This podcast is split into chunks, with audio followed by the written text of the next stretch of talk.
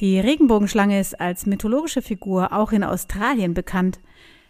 Dieser Schöpfungsmythos, den ich hier sehr frei bearbeitet habe, wird so oder so ähnlich, aber auch im afrikanischen Kontinent erzählt. Ich wünsche viel Vergnügen beim Lauschen.